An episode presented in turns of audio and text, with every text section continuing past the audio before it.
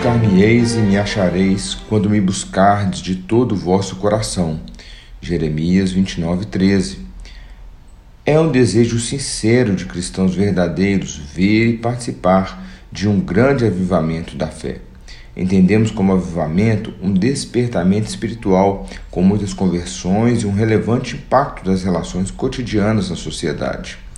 Esse despertamento pode ser evidenciado através de uma maior frequência das atividades da igreja local, sejam cultos, estudos bíblicos ou reuniões de oração.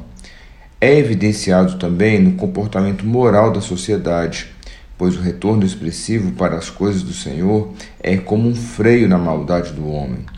Vemos essa evidência externa do despertamento espiritual em 2 Reis, capítulo 23, verso 24 Aboliu também Josias os médiums, os feiticeiros, os ídolos do lar, os ídolos e todas as abominações que se viam na terra de Judá e em Jerusalém, para cumprir todas as palavras da lei que estavam escritas no livro que o sacerdote Uquias achara na casa do Senhor.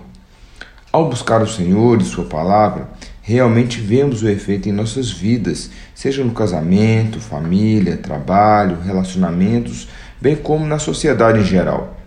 Todavia, precisamos entender que o despertamento vem através da palavra de Deus aplicada pelo Espírito Santo.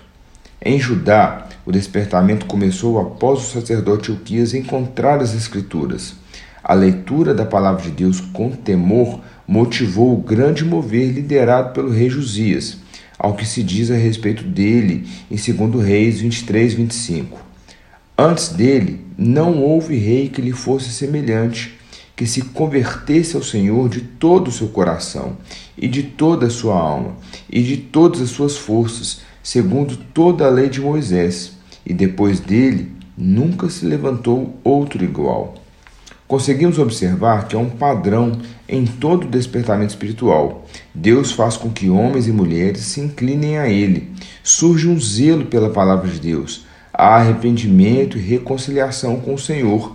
Nota-se uma mudança de vida através da obediência, santificação, vida piedosa e sincera diante de Deus.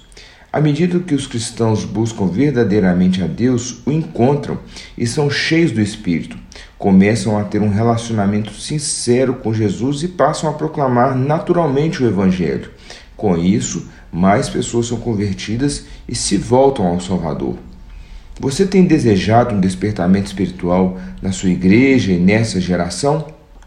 Te incomoda uma igreja apática na fé e que não frutifica junto aos irmãos e sociedade? Lembre-se, o avivamento, o despertamento espiritual que você tanto deseja e espera deve começar em você. Busquemos então o despertamento espiritual primeiramente nós mesmos, que tenhamos sede da palavra de Deus, que diante da convicção do nosso pecado, nos humilhemos e nos arrependamos sinceramente então que a nossa vida reflita em tudo a glória de Deus. Busca Jesus de todo o coração e que se cumpra as palavras do apóstolo Paulo registradas em Efésios 5, 18 ao 20.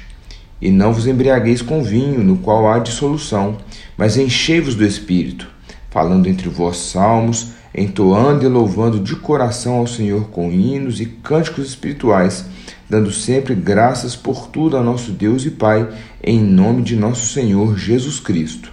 Deus abençoe você e sua família.